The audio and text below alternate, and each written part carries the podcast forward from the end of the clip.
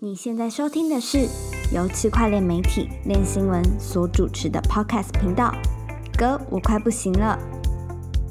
本节目由 FTX 交易所赞助播出。FTX 是一间领先产业提供创新产品的交易所，包含合约交易、期权、股权通证、预测市场以及杠杆代币等等。FTX 最懂交易员的交易所。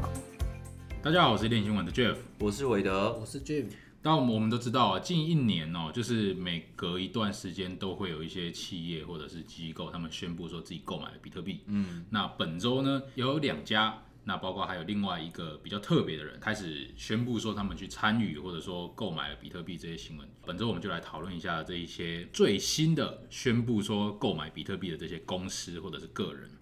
那另外呢，就是一个比较有趣的点，就是 GBTC 它的溢价的情况，在今年也是近几天吧，出现了一些改变。原本都是正溢价，到了呃最最近近几周了，对，最近几周变成了负溢价。那呃，其实关于 GBTC 溢价这件事情，很多人都不了解，所以呢，我们也就趁这个机会跟大家大概稍微讲解一下 GBTC 溢价的这个概念是什么。那也顺便讲一下说，诶，灰度母公司为什么要砸二点五亿美金去二级市场上购买 GBTC？啊、p o c k e t 一开始呢，我们还是想要先提一下，有一件事情就是蛮特别的，呃，有一位读者哦，他透过我们的脸书的粉砖私讯我们，对，然后就跟我们，我就跟你聊了一下嘛，就聊说啊，谢谢你什么 burger。其实一开始 burger 原本是那在个聊文章天啊，嗯在聊天聊那个 BSC 的事情，因为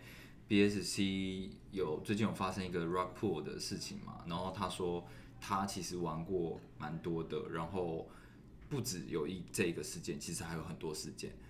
然后我们就在那边聊了一下，聊聊一聊之后，他就说，其实他在 BSC 上面的收获也还是蛮多的。然后他是因为看了我们的新闻，所以才开始玩 BSC 上面的 DeFi 的东西。对然后对，然后他蛮觉得我们整理的东西他还蛮喜欢，然后他也因为我我们给的资讯，然后自己去尝试之后，然后赚了有还不错的一个收入收益对，然后对就问我说我们有有没有接受 donate，他想要 donate 给我们，嗯其实我觉得蛮好的，就是说，呃，我们一直以来都是致力于去提供一些含金量高以及正确的资讯内容。那今天就是有读者主动的跟我们反映说，哎，他就是因为看了我们的文章受益良多，那也因此赚到钱。其实我们都对此是非常的高兴。嗯嗯，对你，你说你说回馈这种这种 donate 这种是其次，今天我们有帮助人家赚到钱，我觉得都是蛮好的事情，对啊。那当然有 donate 的话，这笔钱我们当然也是会好好利用，就包括我们也会进一步去升级我们的 p a c k a g e 器材，没错我们也会尽量去进一步升级。对，虽然说啊、呃可能还是要一段时间呢、毕竟 p a c k a g e 这种东西还是要长久嘛，那它所需要的一些一些设备啊，或者说一些不便宜啊，对，那东西都不便宜，那我们会慢慢来，好不好？随着我们的订阅数不断提升，也希望大家可以多多去推广一下我们 podcast。对对。但是我但我我要讲就是，我们写的东西不代表就是一个投资建议，有时候只是我们观察到的东西，然后引述别人的说法，但不代表说我们介绍什么就就表示说练习。对对对，那当然了，不代表说，哎、我们今天写了 ADA，或者说写了某一些呃还没有发币的项目，就代表这项目一定是好的。对，那只能代表说，哎、它现在可能是热点，嗯，那有讨论度，或者说它有值得探讨的东西，所以我们才会去写。嗯，对，那至于说呃这东西能不能买，或者说能不能去做投资，或者说能不能放钱在这个项目里头，大家还是要自己去做研究。没错，对对对，好，那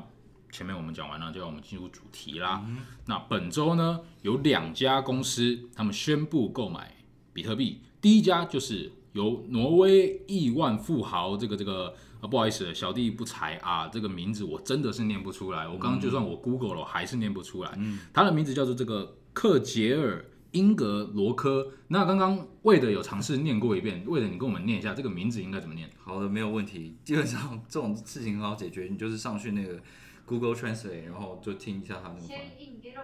它叫做 Chain Get o Get。好，大家有听懂吗？俊哥念一次。再再一次再一次切 in get o get，切 in get OK，好好好，你们两个都可以，我真的是念不出来。我刚听了好几遍，我还是念不出来。啊，无所谓，反正这个叫做罗这个人呢，他是一位挪威的亿万富豪。那他旗下有一家石油公司叫做 Aker ASA。那这家公司呢，他宣布说他购买了比特币作为他的储备资产。嗯，那呃，俊哥，他购买了多少颗比特币？他这次买了一千一百七十颗，嗯，价值多少美金？这样多少没钱我没有算哦欸，就大家自己去算啊。那哦好吧，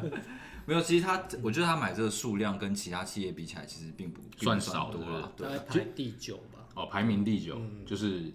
大以以公司行号这一上个这上个市企业排上市企业的排名第九。那呃，我觉得大家都会比较好奇的一件一件事情，就是说他有没有讲说他购买比特币的原因是什么？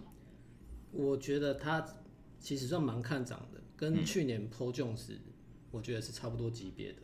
那他主要这次投资重点是他买了一千一百七十颗比特币，嗯，然后他成立一个加密投资部门，然后他要推的是绿能挖矿，嗯，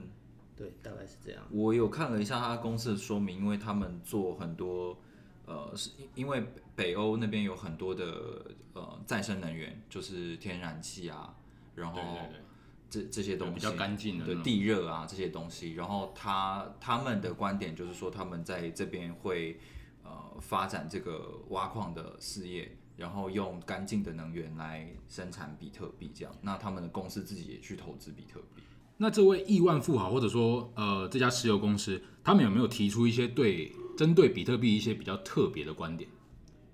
我认为他们对比特币是非常看涨的，对他们主要是觉得它可以拿来对碰，哎、对冲通膨，通货哦通膨膨胀，，哦对。然后我觉得跟特斯拉比起来，特斯拉因为它名气大，但是它然后它买了比特币，相对比较耸动。但是这一家虽然名气不大，但是它对比特币是相对更看好的。嗯，哦，嗯，虽然这家公司没有那么有名，但是它比特斯拉可能比特斯拉还要看好比特对，因币。为特斯拉当初买了它，其实也没有做什么评论嘛。对对对，对啊，嗯这只是其中一家，就是这家石油公司是其中一家。今这个礼拜还有另外一家，就是我相信很多女生应该都知道了，就是知名的修图 APP 美图啊，他们也宣布说他们要购买比特币跟以太币作为储备资产。嗯，那呃，他们总共购买了多少的比特币跟以太币？呃，他们总共买了一万五千个以太币，然后三百七十九点一个比特币。因为它好像是上市公司里面第一个买宣布说买以太币的公司，是不是？对，但是呢，在这个美图的例子呢，它就是它的股票是在那个香港证交所面上市嘛，然后它也是亚洲的上市股票的第一个，呃，应该是第一个吧，就是比较公开的说，哦，我们就是以公司的现金储备资产，然后来买，呃，这个加密货币，而且它不只是买比特币，它还买了以太币。那它的理由呢？比特币的部分好像跟其他的公司都差不多，就是它可以作为一种对抗通膨的现金价值储存对价值储存这样。那以太币的部分呢？它就是说，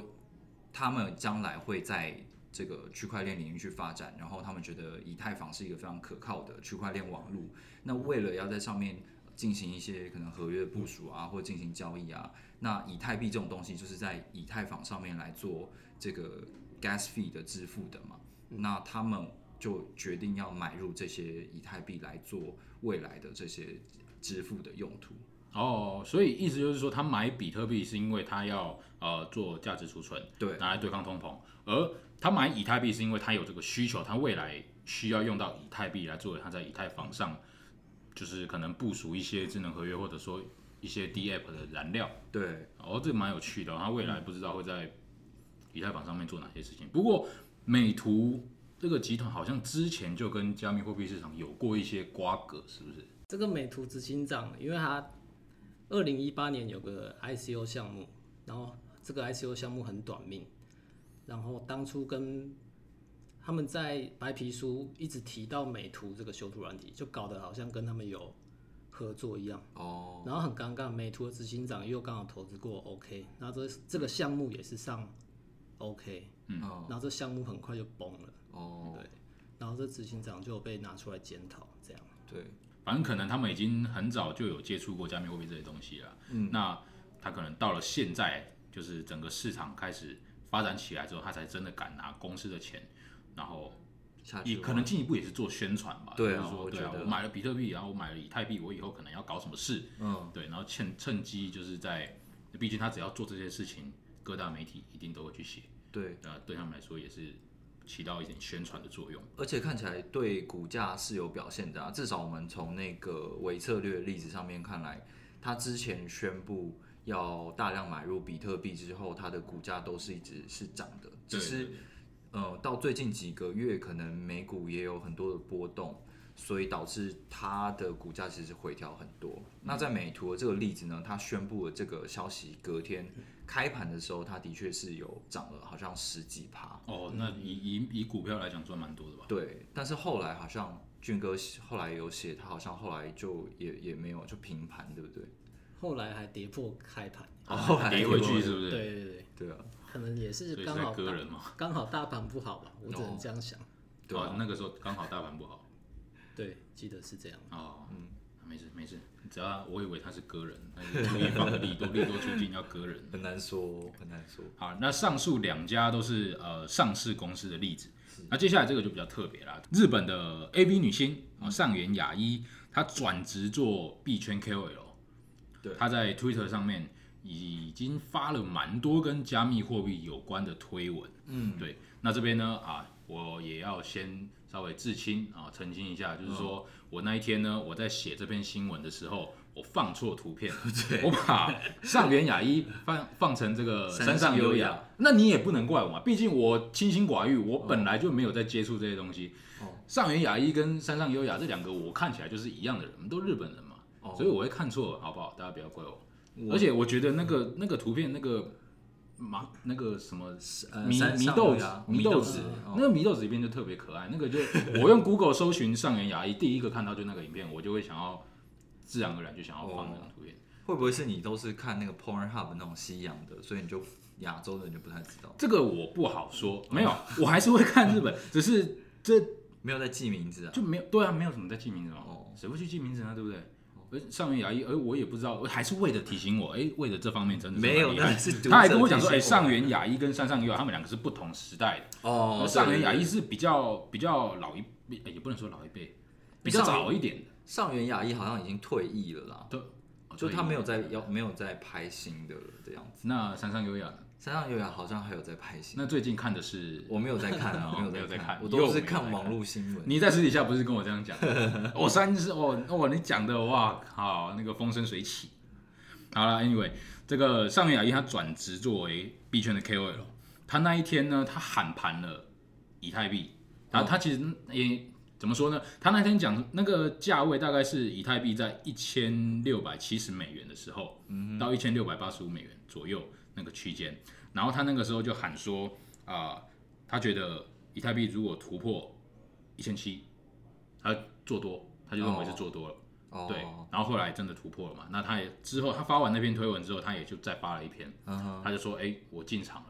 看多。哦，对，然后之后确实就是以太币就真的就这样上涨，这么准，对，还是蛮厉害的，哎，真的是蛮厉害的。然后后来，呃，他发那篇推文的同时，他其实也宣传了一波 FTX 交易所，嗯，他那天就是发了推文说啊，我注册了 FTX 交易所的账号，哦那，因为我想要买一些比较特别的币，就可对能其他交易所买不到的。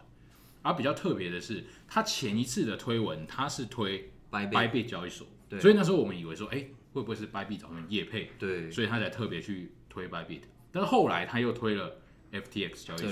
对，然后他推 FTX 交易所就算喽，他还同时推了 FTX 交易所的代币 FTT 跟 FIDA，、那两个我们都知道嘛，就嗯哦对是 SBF 概念币嘛，对，对，他就同时又推了这两个币。哦，那这两个币，哎、它推完之后也都有上涨。嗯哦对，其实那个时候我们又以为说，哎、会不会是 FTX 又去找他们业配？对，毕竟很明显嘛，你就会觉得说，哎、他推了 FTX 交易所，然后又推了呃，推了这个他们的币 SBF 对、嗯 SBF 概念币，你就会自然而然就会觉得说，哎、他是不是呃就是有在做业 FTX 配有啊嗯找他们宣传这样子？对啊，然后后来他又发了推文，昨他天这一次推，嗯对他昨天又发了推文，他推文是呃宣传了这个，他说他注册了 Binance 交易所，对不对？对，他是说他现在，呃，因为他都是发日文嘛，然后我们就有上去看了一下，然后做一点翻译。因为日就日系日本有一个那个很有早期很有名的币，它好像还有曾经有在前十名市值过吧，就是 NEM，嗯就是新金币，它的代呃 E 就是代币的代号是 XEM 这样，它就有发文说。呃，这个 X XEM 啊，这个新金币，他们有一个新的区块链要出，然后是他们新一代的区块链叫做 Symbol，然后它会，如果你是有 NEM 的话，你就会一比一的拿到这个 Symbol 的分叉 A 币 A Drop 这样子。然后他过了不久呢，他就他就推了一个文，他就说：“哎，我有手上有这个 NEM，我觉得我很怕它会暴跌。”那所以呢，他决定要在币安上面做空，然后淘他宝对他等于可以做套保，然后他有就不点怕它有赔这点样。高端的操作。对，我就觉得这个蛮高端的。然后他还附了一个币安的那个链接，然后里面就是有他推荐码这样。对，其实这个我们后来有去发现，就是说它除了币安有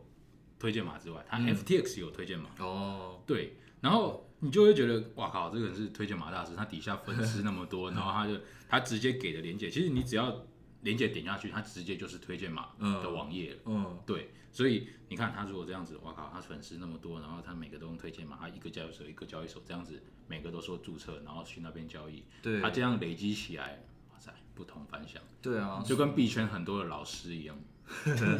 对，而且有趣的是哦，他还开设了加密货币的赖社群，哦他自己开了一个。哦是我真的觉得所有的操作都跟币圈的老师特别像。对啊，哎、我我觉得这这个真的是是一个事件，因为你看有很多的那种，不管是 Twitter 或者是 Instagram 上面那种名人，那他们现在要让这个流量变现的方式，可能就是接业配，然后卖商对啊品，然后对啊厂商付给他们广告费嘛。但是现在，如果你是帮这些加密货币的交易所来做广告，然后我给推荐码，那大家又会去 copy 说我怎么做，他们就怎么做。那你得到的收益就不是来自于那个广告商直接给你，而是你你做的行为加上你有多少粉丝，然后加上他们有做多少交易，你就可以直接流量变现了。所以我觉得这种东西应该对他们是蛮有吸引力的。对啊，他就只要推个推文，然后或者说讲一下，尤其是 FTX，其实我觉得 FTX 每一次的 IEO 活动，嗯，都可以为这些 KOL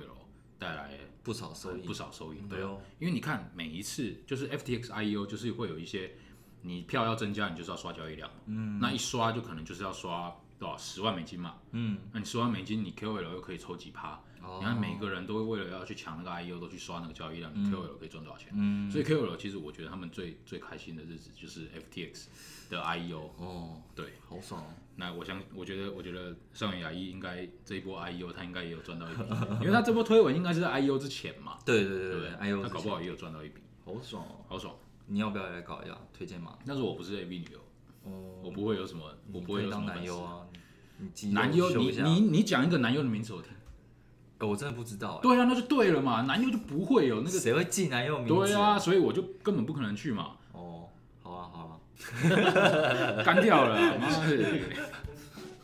试用 App 拿奖金，B.com 的测试版 App 已经在三月推出，只要试用并提供建议，就能获得最高两百八十八美元的内测奖金哦。手刀加入官方内测群，电报搜寻 B.com App Beta Test，还有 B.com 主办的全球精英合约大战也将在三月二十九号上线，总奖池高达一百万美金，快来 B.com 官网立即报名。那么接下来我们要聊的就是 GBTC 溢价的这件事情哦。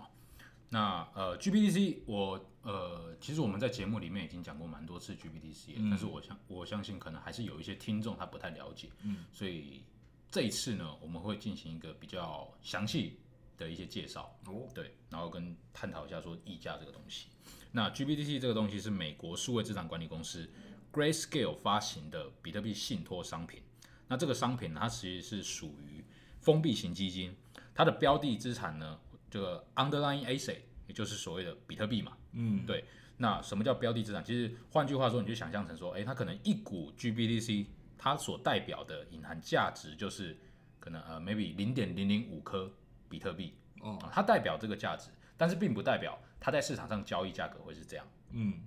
那基本上呢，GBTC 它是会怎么发行的？也就是呃，依照它的规则，只有合格的投资人才能跟 Grayscale 以这个标的资产一比一的价格去申购。嗯这什么意思？就是说零点零零五颗比特币价值多少钱？嗯，它就可以用这个价钱跟他买一股的比特币，哦，只有合格的机构投资人可以直接跟 Grayscale 购买。嗯那其他人怎么办？不合格的怎么办？他们只能在二级市场上去买这些呃机构投资人释放出来的额度。对，对，也就是换说，换句话说，我是机构投资人，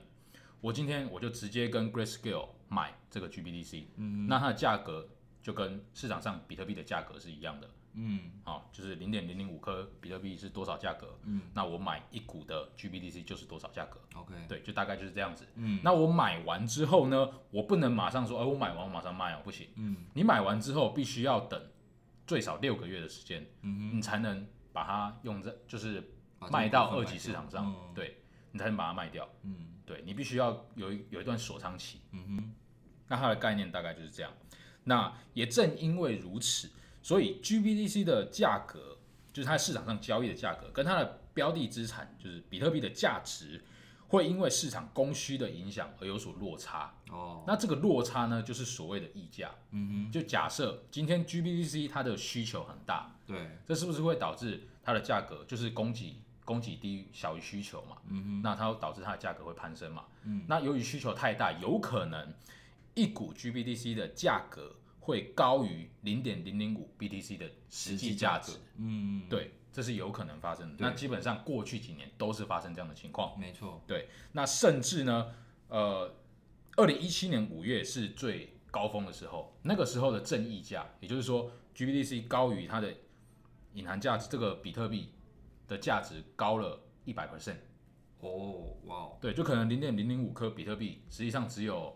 假设假设啦，我随便乱讲，五百块美金，那可能 GBDC 明明就相当于零点零五颗比特币，但它的价格却来到一千块美金。哦，对了解，那那个时候就是因为那个时候呃市场上的供给不多，对就是会跟会跟 Grayscale 买 GBTC 的人的机构不多，嗯，但是市场上想买的零售投资人或者说呃没有没有办法跟他申购的这些机构投资人需求很大，嗯，所以才会导致说诶出现这么这么夸张的溢价的情况。对，但是很特别的是呢，今年。呃，或者说这几个这礼这拜，对这几个嗯首度出现所谓的负溢价的情况，对，负溢价是什么意思？就是一股 GBDC 的价格低于零点零零五，就是我们刚刚讲的例子啊，其实实际上不是，实际上更低，哦低于它的呃对标资产的价值。哦，这是呃这这么多年来第一次发生的情况。那很多人就会开始想啊，哎，为什么会出现这样的情况？是不是机构不想买了？机构的需求降低了，不想买了？对。但其实呃，在我们就是去研究或者说看到一些研究员他们的一些评论说法、一些评论，他们认为说。可能的原因是因为供给量增加的太快，赶不上需求的成长。为什么？我们可以看到，就是呃，近半年或者说近一年，比特币一直在涨嘛。嗯，那一直在涨的情况下，是不是它溢价的情况就会很严重？对，那溢价严重的时候呢，机构会有一个想法，就是诶，如果我今天用这我这笔钱，我不要拿去买比特币，嗯，我来买 GBTC，哦，我还可以赚那个对溢我还价可以赚那个溢价空间。毕竟我会预期说，我好，我要守六年，但是我锁六年，我认六个为月比特币六个会月呃六个月靠 背，六年很硬，说错了，又不是 oxygen，要锁六年。 啊，我要锁六，表别人，没有啊， 啊当做我没说，反正要锁六个月对，啊、哦。但是我预期六个月后比特币会上涨嘛，嗯，所以我今天锁六个月我无所谓。再加上我认为六个月的时候，它的溢价还是有一定程度的空间。对假设六年六个月后比特币上涨三十趴，溢价还有十趴，跟我单纯买比特币相比相比，我可以多赚十趴。嗯这个概念大家都懂嘛？嗯，对，所以很多机构，包括对加密货币市场很了解的三箭资本，他们都没有直接去买比特币，而是选择去买 GBDC，对，因为它可以多赚钱。哦，对，但是由于很多机构大量的跟 Grayscale 申购嗯 GBDC，、导致那个锁仓期到了嘛，嗯量要释出了嘛，嗯那一下子太多的 GBDC 释放到市场上，嗯那供给大于需求，嗯，那会导致什么？就就价格就崩跌了下来嘛，对，也不会到崩啦，就是价格就会跌下来。嗯对，这就是其实就是一个供需的不平衡，对，对，就是突然之间一个失衡，那才会产生这样的情况。那最近最严重是有一度超过负溢价，有一度来到负十趴嘛，对不嗯对？对，但是很快又拉回来，现在是大概是负三趴左右，是不对，是？三点八五快要四趴这样子。对，快要但但我有个问题，如果说它现在是负溢价的话，那等于我在市场上买这个东西是比较便宜的。那对于投资者来说，会不会想说，哎、那我我刚好可以抢低买进这样？如果我我预期它的多数时间它其实都是正溢价的，那我现在买的话，不就等于是抄底吗？对啊，而且再加上如果你预期比特币，但是你要预期比特币会上涨，哦，对不对？啊，不然如果这个会一直下跌的话，你现在买，即便你买到比较便宜，也没有意义啊，嗯还是会跌啊。嗯，那如果说，哎，这些投资人他们预期说比特币还会涨，对，那我今天去买 GBTC 就相当于说我用更比较比市场上当前市场上更便宜的价格对，去买对 GBTC，嗯，对，所以其实它的价格如果嗯，目前比特币的趋势仍然是稳定的，嗯那机构需求仍然是呃仍然有一定程度，嗯，那 GBTC 价格应该很快就可以脱离这个负溢价或者说折价的一个情况，嗯，对，我想要分享一下，因为最近我有一些在香港的金融传统金融行业工作的朋友，就他们也会开始问我说，呃，要怎么样买比特币的这个问题。嗯，那他们有一些同事其实也是先买 GBTC 入手，或者他们说有你有问他们为什么会买 GBTC 不买比特币吗？我没有问呢、欸但是我觉得很直觉的就是这个事情是在呃公开的大型的交易所上面做买卖，对他们来讲应该也比较比嗯可较信一点对啊。比较而安且全最近买的话，如果是负溢价的话，如果它回到正常应该有的水平，可能他们的获利会可以赚得吧更。多一点。对，对对对，确实。好，那供给量增加太快，这是一个原因。另外一个原因呢，就是 Grayscale 的竞品增加了，投资比特币的管道越来越多。我们可以发现，就是有越来越多的数位资产管理公司，他们在为机构提供那种加密货币投资的服务，对，这是越来越多。嗯，对，然后再加上呃一些相关的或者说一些间接的投资商品也开始出现，例如呃这个礼拜摩根大通，它是不是有推出了一篮子的资产，对嗯对对，然后就说哎这些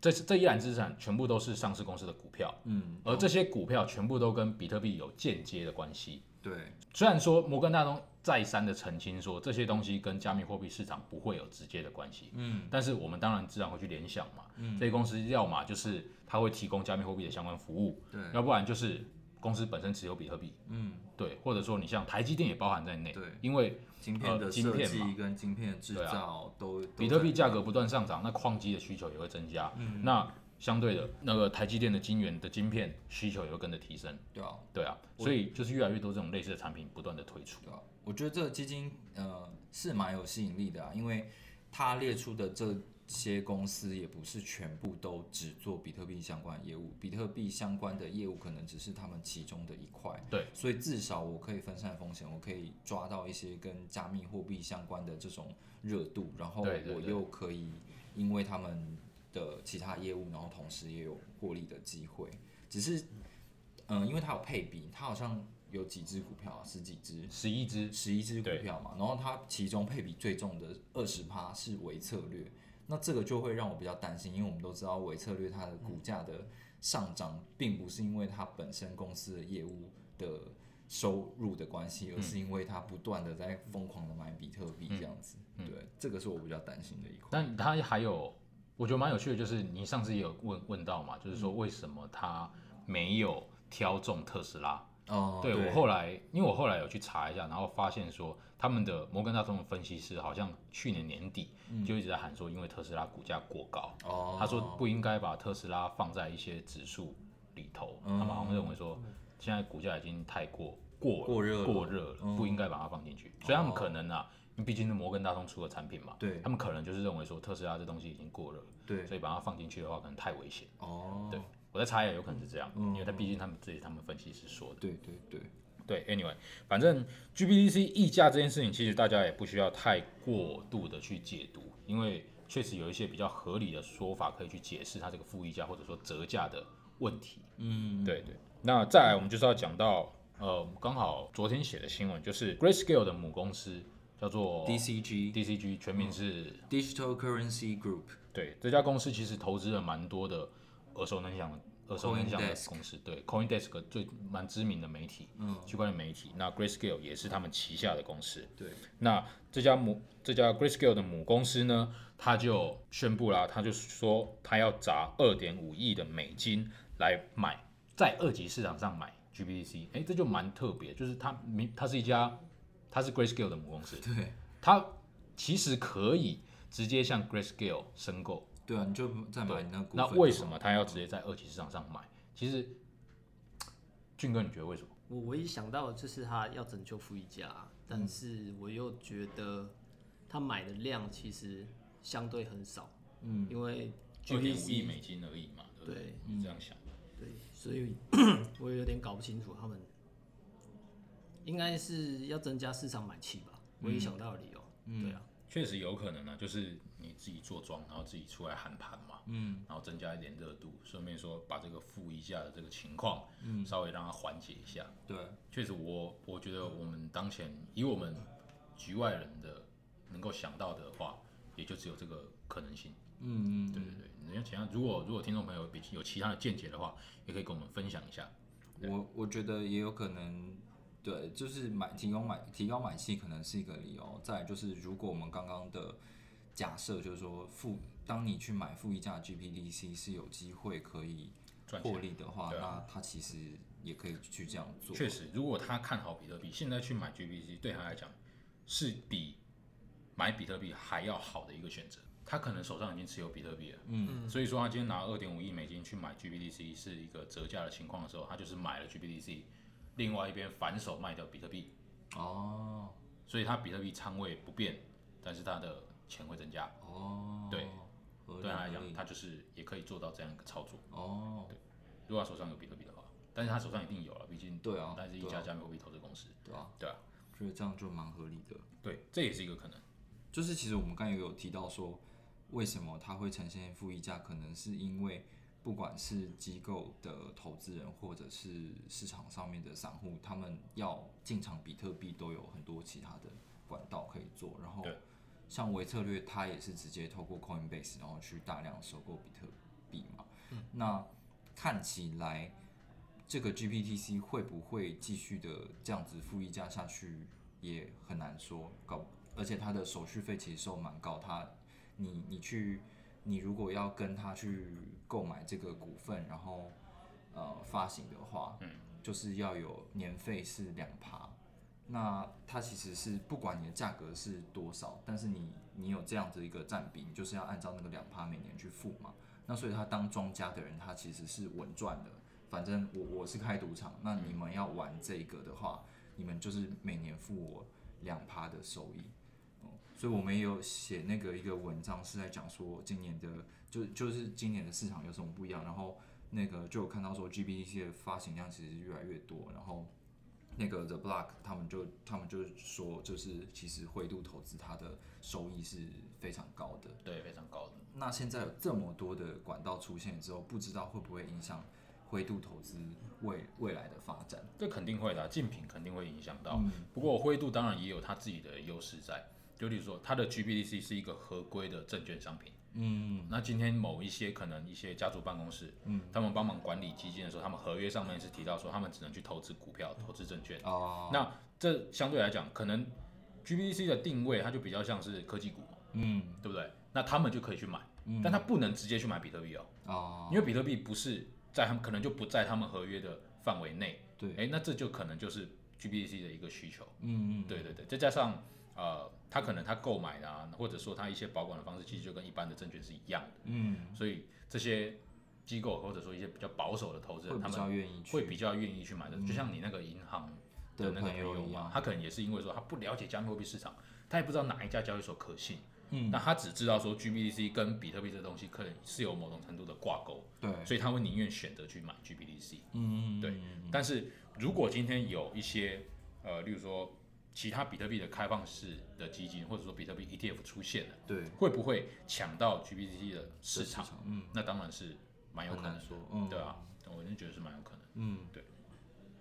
今天呢，我们这个 A B 女优也聊了，那比较艰涩的这个 G B D C 我们也聊了，希望这些内容呢对各位都能有所帮助。那如果有赚钱了也不忘啊，要去回馈一下社会啊，就是捐捐一些阿猫阿狗、流浪狗嘛，或